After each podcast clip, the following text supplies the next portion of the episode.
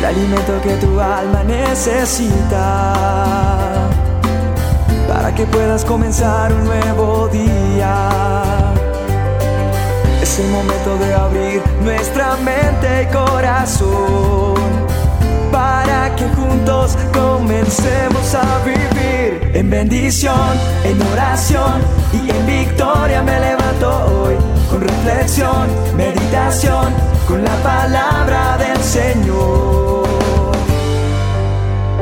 Dosis diaria con William Arana. Me encuentro en la palabra de Dios, en el manual de instrucciones, leyendo Nehemías capítulo 1, verso 2. Dice, llegó Hanani, uno de mis hermanos, junto con algunos hombres de Judá. Entonces les pregunté por el resto de los judíos que se habían librado del destierro y por Jerusalén. Ya ahorita más adelante voy a hablar acerca de, de este texto que acabo de leer. Primero quiero recordar en esta dosis una vez fui robado, atracado por unos delincuentes y me despojaron de lo que llevaba. Eso fue hace mucho, tiempo, pero hoy lo estoy recordando para esta dosis y fui víctima de un robo. ¿Sabe? Fue una experiencia difícil y, y además de que me robaron, me golpearon, fui herido y, sé que fue muy duro lo que perdí materialmente. Y también por el susto que uno vive y por sentirse uno tan vulnerable de alguna manera. Días después de lo que me sucedió en esa época, conversando con amigos, con familiares, había algo que se repetía en ellos. Eran las mismas palabras con diferentes personas en diferentes lugares después de que me sucedió esto. La gente siempre me decía, William, lo importante es que estés bien. Las cosas materiales se, eh, recuperan. Y cada vez escuchaba lo mismo. La misma frase se repetía.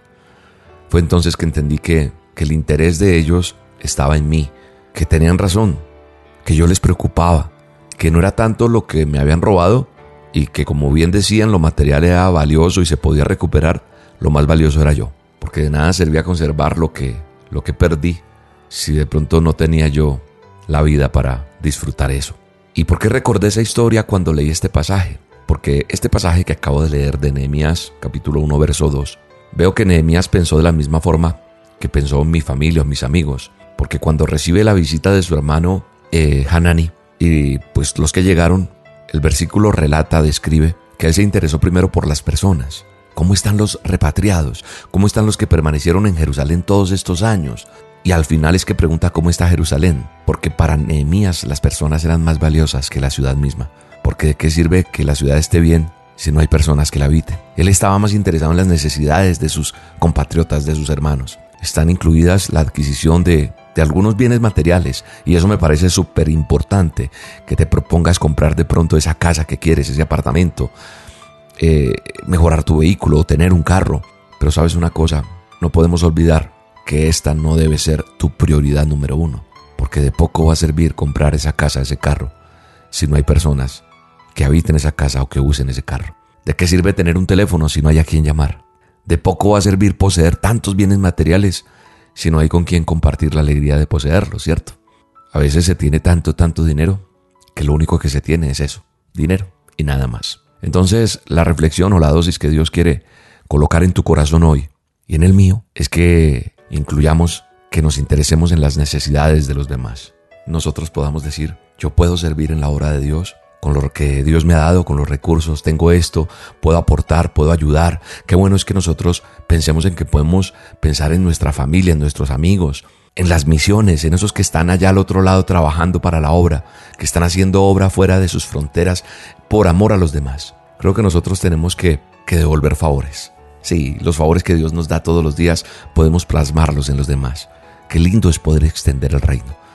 Pero qué bueno es que tú también entiendas que tienes que compartir con los demás que qué bueno sería conseguir esos objetivos, como ya los mencioné, casa, carro, lo que sea, pero que sea no para yo tener más, sino para poder compartir también y poder vivir mejor.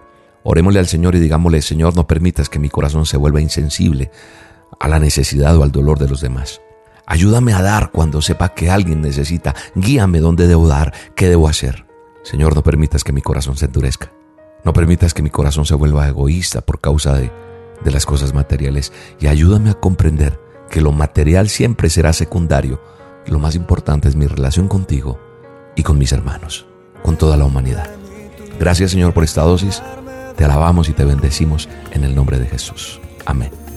Mi corazón se ha acostumbrado así vivir, de tu bendición en mi existir. Tengo razones para vivir, canciones para escribir, tengo una voz y un corazón. Tengo un camino para seguir, tengo un amor para compartir, tengo una voz y un corazón. La dosis diaria con William Arana.